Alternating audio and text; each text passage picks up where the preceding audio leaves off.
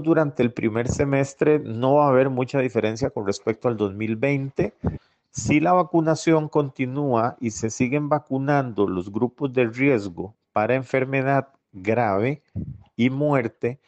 ahí es probable que sí vayamos a tener cambios importantes en las hospitalizaciones y en los fallecimientos, no necesariamente en la cantidad de casos, pero hasta no tener un nivel de vacunación importante que probablemente se va a llevar todo el 2021 y en la de menos parte del 22, la situación, eh,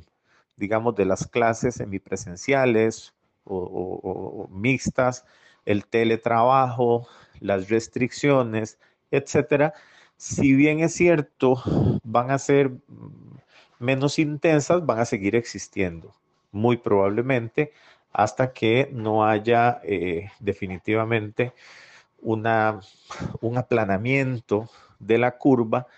eh, en otras palabras, que comencemos a observar cada vez menos casos eh, en los días siguientes. O sea, es probable que sí, durante los, el primer semestre se, del 2021 sea muy parecido a lo que ocurrió en el 2000, al segundo semestre del 2020,